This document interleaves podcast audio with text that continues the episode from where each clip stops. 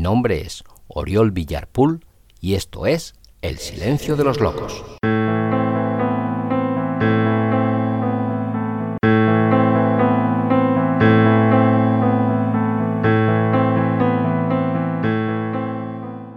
Hola, hola, hola. Sé bienvenida, sé bienvenido a un nuevo episodio de este tu podcast llamado El Silencio de los Locos.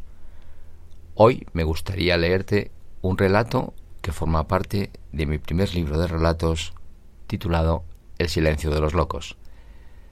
Este relato que voy a leerte hoy se llama Un tipo relativamente normal. Y dice así. Julián era un tipo relativamente normal. No había leído un libro en su vida. Bebía cerveza en exceso adoraba las peleas de perros, las apuestas ilegales y el porno. Era un tipo relativamente normal. Nunca agradecía ningún favor a nadie. En sus vecinos no veía más que una legión de imbéciles en deuda con él. Era un tipo relativamente normal que miraba la televisión a todas horas sin saber nunca qué veía. Si en la pantalla no había al menos dos mujeres, tres hombres o cuatro animales practicando alguna variedad de sexo, a Julián no le interesaba en absoluto. Julián era incapaz de retener nada de lo que veía en la pantalla. Era obsesivo y también disperso. La mujer que le atendía unas cuantas horas cada día se llamaba Pastora. Cuando lo veía ahí sentado y ausente frente a la tele, no podía imaginar en qué coño estaría pensando Julián, si es que alguna vez pensaba en algo. ¿Quieres que te diga yo qué piensas, hijo de puta? dijo Rocío. Rocío era la encargada de preparar la cena a Julián. También se ocupaba de lavarlo, de vestirlo y desvestirlo, de acostarlo y también de pararle la mano. En mi culo. En eso es en lo que piensa, muy cabrón. En su cabeza solo hay lugar para eso, pues lo lleva claro. Antes me quemó las tetas con la vitrocerámica que dejar que esa babosa inmamable me ponga la mano encima. Como si no tuviera bastante con ver cómo se pone bravito cuando le lavo. Será gonorrea el cabrón. Julián era relativamente normal. Solo se levantaba de la cama cuando Pastora lo echaba de ella a patadas y arrancaba las sábanas para lavarlas con lejía, el único modo de hacer desaparecer manchurrones tan variados.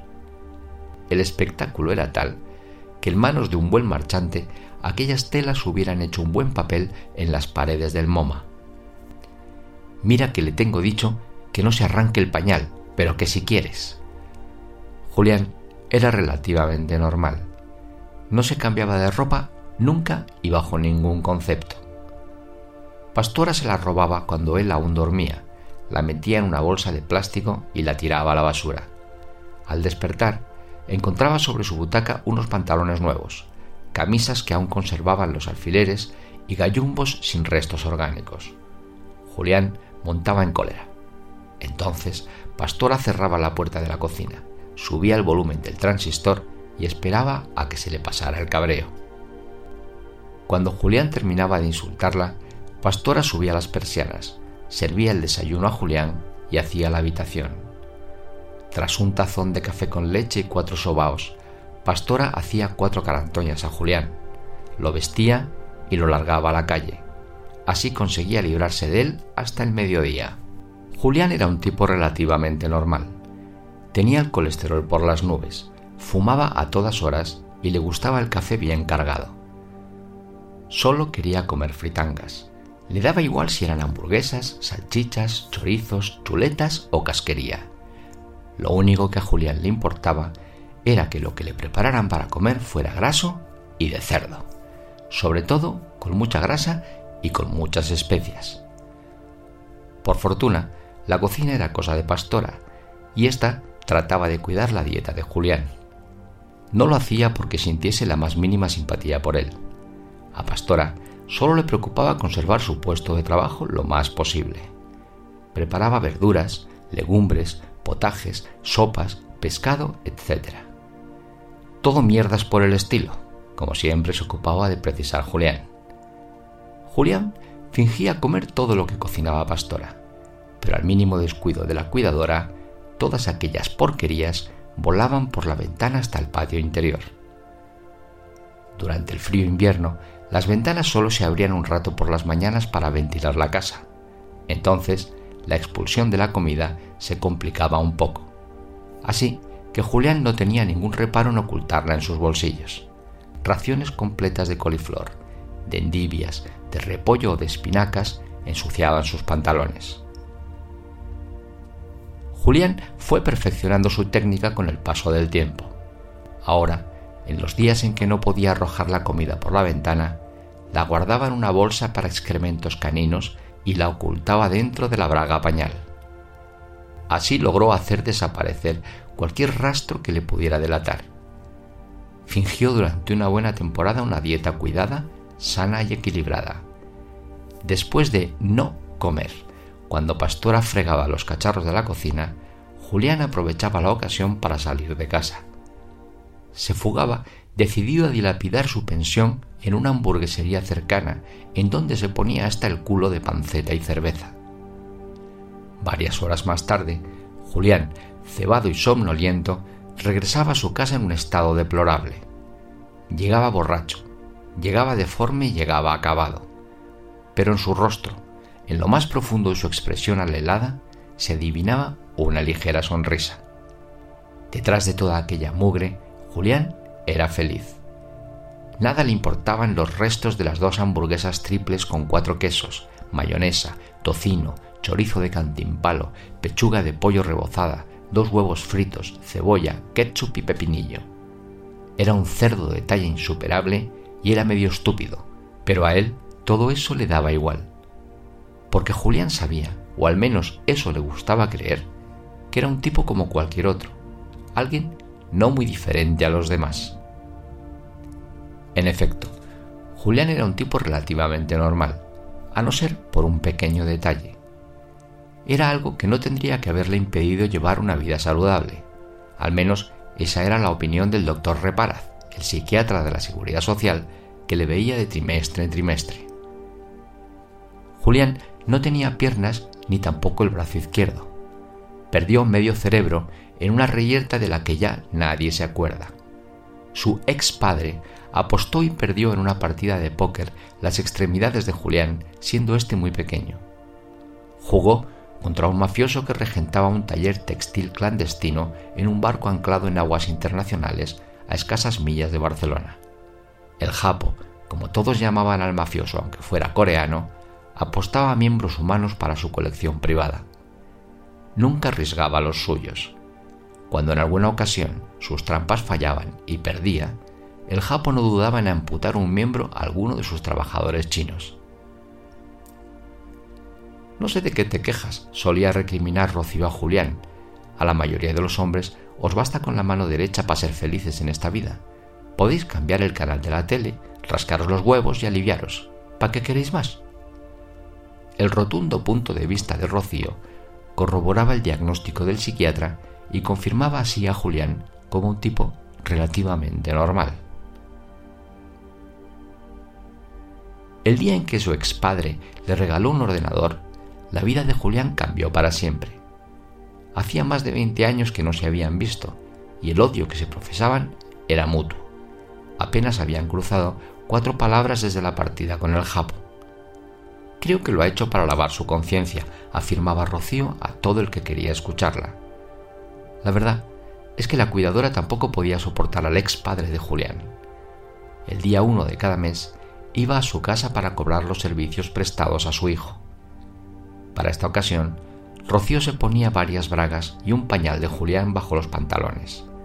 Se sentía ridícula, pero esa artimaña la protegía de los manoseos de un viejo que no perdía ocasión para sobarla. Por fortuna para ella, aquello no solía durar demasiado. Apenas le había puesto la mano encima, el anciano corría hacia el cuarto de baño. Rocío aprovechaba ese momento para coger su sobre y salir volando de allí. No puedo explicarme cómo todavía nadie le ha dado su merecido a ese hijo de puta. No pierde la oportunidad de sobarme cada vez que me pone el ojo encima. A su esposa yo no llegué a conocerla, pero o era una santa o era una pendeja, porque este tipejo se le ve venir. Julián dejó los años de odio y los insultos a su expadre para otro momento. Lo hizo mientras desembalaba aquel pedazo de ordenador pegado a la caja, con cinta adhesiva, había un sobre en el que manuscrito podía leerse Muchas felicidades, Julián. Julián imaginó que en su interior habría una carta de su ex padre. Pero eso es algo que nunca nadie sabrá. Julián arrugó el sobre sin abrirlo, hizo una bola con él y lo lanzó por la ventana como hacía con todo lo que le repugnaba. Julián sintió cierta curiosidad primero, interés y afición después, hasta acabar enganchándose a un portal de contactos esporádicos en Internet. Allí disfrutaba de lo lindo. No se escudaba en el anonimato como hace todo el mundo, ni siquiera fingía ser mujer como tantos tíos que se travisten a la primera oportunidad. Tampoco se pavoneaba con un supermiembro virtual como tanto disminuido. Lo cierto es que a Julián nada de eso le interesaba. Solo quería hablar un rato con alguien. Y si ese alguien no era quien decía ser, pues ¿qué más daba? Julián no hacía ninguna de las cosas que se esperaban de alguien como él en un lugar como ese. Julián solo se dedicaba a joder. Sí, solo jodía. Lo hacía con todo el que podía y tantas veces como le fuera posible. Reventaba todas las conversaciones en los chats. No había foro del que no le hubieran expulsado. Pero eso a él le daba lo mismo. No tenía otra cosa mejor que hacer. De modo que cuando encontraba algún lugar en el que no le conocían, empezaba a joder de nuevo. Julián era muy conocido en las webs para adultos gastaba tanto dinero en ellas que todos los meses le regalaban 10 minutos extra de porno zoofílico. Ese día podía entretenerse por cuenta de la casa. Aprendió a utilizar programas de retoque fotográfico. Con la paciencia que caracteriza a los obsesivos, Julián pasaba las horas muertas componiendo montajes con las fotos de sus vecinas. Las espiaba durante horas oculto tras los visillos de su dormitorio no despegó el ojo del visor de la cámara durante semanas. El teleobjetivo de 400 milímetros le hacía sentir tan cerca a las pobres incautas que la excitación le estaba volviendo loco. Cuando alguna de sus vecinas se asomaba al balcón, Julián disparaba ráfagas interminables de fotografías. En esos momentos robados, Julián se veía como el gran cazador blanco en el corazón de la África negra. Una vez descargadas las imágenes en su ordenador, Julián sustituía los cuerpos de las pobres desgraciadas por otros desnudos que bajaba de la red. Las probaba, las reprobaba, las aprobaba y entonces las mandaba a imprimir. Al terminar el proceso, las fotografías alimentaban los desvaríos eróticos digitales de Julián. Esta experiencia resultó ser lo más excitante que Julián hubiera podido imaginar nunca. Julián colgaba los retratos de sus nuevas musas por las paredes de toda la casa.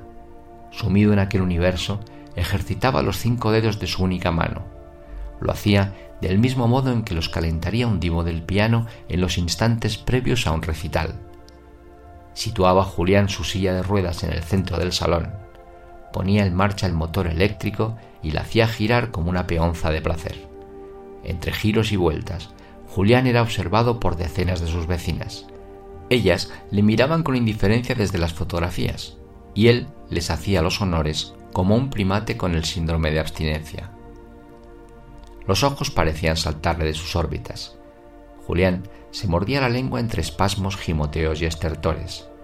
Su único propósito era abrir una brecha en su flequillo con el fin de acertar en la foto elegida con el fruto de su éxtasis. A estas alturas, Pastora y Rocío ya habían abandonado la casa. Más bien habían huido. El acoso del padre y las muestras de virilidad del hijo habrían sido demasiado para cualquiera. Para cualquiera, quizá no. Por aquel entonces, había comenzado a atender a Julián una joven. Además de joven, la nueva empleada era extranjera, diminuta, ardiente, cariñosa y con unas ganas desmedidas de obtener la nacionalidad. Puede que la chica apenas levantara un metro y medio del suelo, pero no tenía un centímetro de tonta. No le resultó difícil comprobar que Juliancito tenía posibles. Cobraba una suculenta pensión del gobierno que le fue concedida al haber sido agredido por un funcionario de Hacienda. Un empleado público que por una vez en su vida demostró tener algo de nervio en su tediosa vida. De modo que Chichi, como dijo llamarse la minúscula asistenta, haciendo de tripas corazón, se propuso enseñar a bailar salsa, merengue, bachata y cumbia al bueno de Julián. La cosa no resultaba nada fácil. La silla de ruedas de Julián, aunque era un modelo de los caros y de última generación, no podía seguir el ritmo que marcaban las caderas de la muchacha. Todo hay que decirlo, Julián no podía manejar el timón de su nave y tocar el culo a la chichi al mismo tiempo. Ante esta situación tan peculiar, la chichi tomó una decisión que sorprendió muy gratamente a Julián. Ya que lo que ella pretendía era bailar, optó por hacerle un trabajito oral antes de cada clase, pero puso una sola condición. Julián debía concentrarse solo y nada más que en el baile. Si lo hacía así, su cariño iría en aumento día a día. A Julián le pareció la mejor propuesta que le habían hecho en toda su vida, y claro está, accedió del mejor grado. El interés de Julián aumentó con la misma intensidad que la desesperación de Chichi. La pobre tenía los pies machacados por tanto pisotón y tanto golpe, pero también se sentía feliz por la buena disposición de Julián, así que decidió cumplir su palabra y recompensar su esfuerzo. Comenzó a tirárselo tras cada sesión. No era sencillo adaptarse a aquel amasijo contradictorio de músculos flácidos y apéndices erectos. Con el paso de las clases y el transcurrir de los días, ambos fueron perfeccionando su técnica. En muy poco tiempo lograron tales progresos que en un rapto de debilidad Julián balbuceó las palabras más amorosas que jamás hubieran salido de su boca. ¿Cómo me pones, guarra? La pobre Chichi lloró y también lloró Julián. Tanta emotividad les había llegado muy adentro. Había conmovido sus corazones. Queridas, queridos, así termina la primera parte del relato titulado Un tipo relativamente normal. Relato incluido en mi primer libro de relatos, El silencio de los locos. Espero que os haya gustado y muy pronto podréis escuchar la segunda parte. Que seáis lo más felices que os sea posible.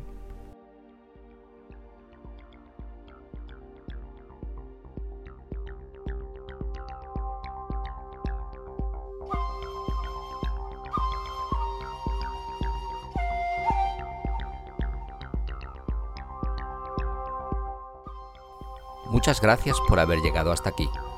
Recuerda que si te apetece saber más de mí o conocer mejor lo que escribo, puedes y debes visitar mi web www.oriolvillar.es. Allí encontrarás relatos, poemas, textos teatrales, guiones de cine, artículos y muchas cosas más.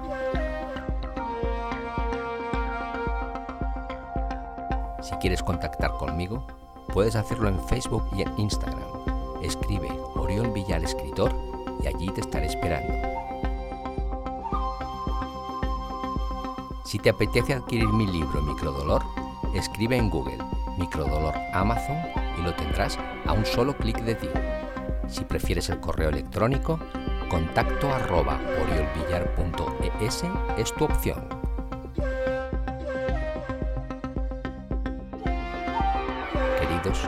queridas, esto ha sido todo por hoy.